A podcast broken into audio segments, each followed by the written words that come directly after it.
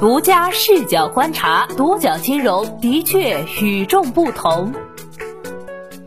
本期关注到的是金惠保停售，普惠健康宝上线，一点四亿人参保的惠民保有多卷？经过几年的沉默与摸索，惠民保如今成为炙手可热的网红医保产品。尤其是二零二零年之后，惠民保一跃成为保险界的顶流，以破竹之势在全国两百多个城市攻城略地，创下了诞生至二零二一年底总参保人次一点四亿、保费收入一百四十亿的耀眼成绩，将国内一众健康险产品甩在身后。步入十一月，惠民保热潮再次涌起。各地不约而同推出新版本。与此同时，伴随着北京金惠宝的停售，消费者也难掩疑问：金惠宝为何停售？相似的惠民保如何区分？当产品惠民之后，如何可持续发展，考验着参与各方。十月二十七日，北京金惠宝公告称，该产品将于十一月三十日到期并停售，历史保单后续相关服务将由北京金惠宝的公众号提供。公开信息显示，北京金惠保是北京人寿安盛天平财产保险有限公司共同推出的一款面向北京市医保参保人群的惠民保产品。该产品二零二一年十月首次推出，保费为七十九元每年，能够获得最高两百万元的保险保障和相关健康服务。推出当年，金惠保的投保人数超过一百五十万人。二零二零年，北京金惠保单次赔付最高金额三十二点三七万元，平均理赔时效一点一八天。二零二一年，金惠保推出二零二一版，在升级保障的同时，依旧维持了七十九元的低价。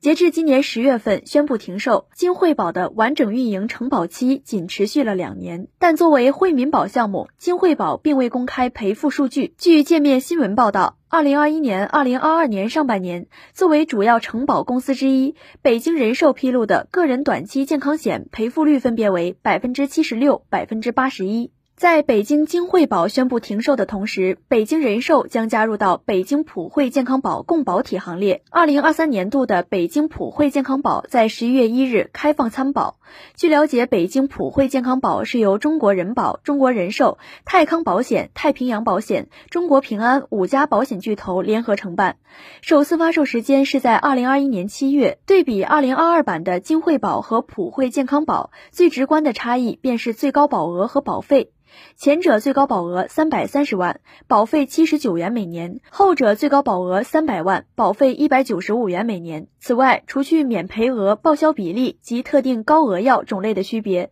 普惠健康保还能够为既往症人群提供保障，金惠保则不能。金惠保停售后将统一调整为北京普惠健康保，将两者合二为一，也是市场规范化之下的必然。伴随着金惠保的停售，北京原有的三款惠民保产品仅剩北京普惠健康保一款。而包括广州穗穗康、徐州惠徐宝、常州常州惠民保、宁波天一永宁保等多款产品，也在近日推出了全新版本。虽然各地惠民保的保障责任、承保范围不同，但依旧存在着不少相似之处。一是起付线的降低，以最新版北京普惠健康宝为例，将健康人群的免赔额从上半年的两万元降低为一点五万元，特定既往症人群则从四万降至两万元，同时还。还将国内外特要责任免赔额从健康人群的两万元和特定既往症人群的四万元统一降至零元。二是惠及新市民，升级后的北京普惠健康宝，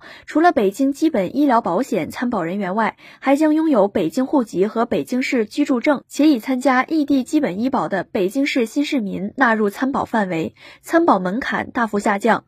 同时，广州的穗穗康、杭州市民保、常州的常州惠民保亦将新市民纳入参保范围。三是保障范围的变化，同样以北京普惠健康保为例，该产品将医保目录内自付一、自付二、医保目录外自费费用及一百种国内外高额特药费用都纳入了报销范围。而徐州的惠徐保不仅新增了抗肿瘤专项机制药品，还新增了三十五种罕见病的四十九种医保目录外用药保障。四是个人账户共计投保的变化。今年以来，多地的惠民保已允许使用个人医保账户共计使用。北京普惠健康保规定，自十二月一日起，在医保账户完成共计对象备案后，可使用医保各账余额为可以享用北京市基本医疗待遇的配偶、父母及子女缴费。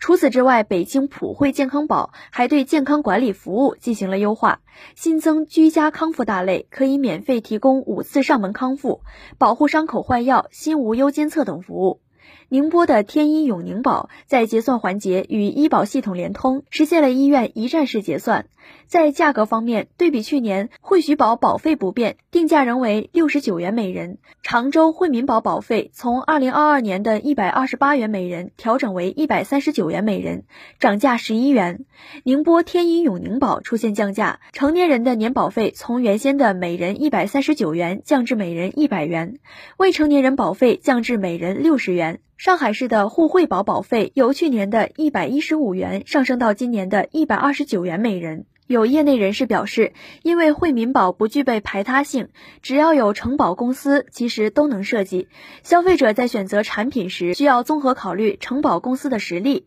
是否有地方监管机构的支持、产品责任、保障内容等，选择考虑产品。惠民保顾名思义，重在惠民，那承保公司又是如何赚钱的呢？中国人寿上海市分公司健康保险事业部高级主管何月华曾表示，根据我们的先期预算，差不多可以保本，但是实际情况还是需要根据我们的实际理赔结果来看。业内人士分析称，承保公司目前在惠民保产品上并不赚钱，主要原因是宣传推广成本过高。除了惠民保，多数保险产品很少投放广告，而承保公司希望把该产品基数做大后再开发其他产品，可能要比从零开始教育用户更高效。正如上述业内人士所言，险企参与惠民保的主要目的是获客，通过借助惠民保实现低成本的获客以及业务面的覆盖，同时获得大量的运营数据，拓展其他可能盈利的商保产品市场，更进一步提高品牌知名度，为融资或上市做准备。与其将惠民保看作生意，不如说这是险企的一场投资营销。但不管怎么说，惠民保作为全新的商保合作模式，成功联动了地方险企药企等各方面积极参与，打通了一条完整的保险生态链。对于消费者来说，惠民保算得上第一款全民普及性健康险。在此之前，各大险企推出的重疾险和百万医疗险，主要针对的都是健康人群，而将有既往病史的消费者以及中低收入人群、老年群体拒之门外。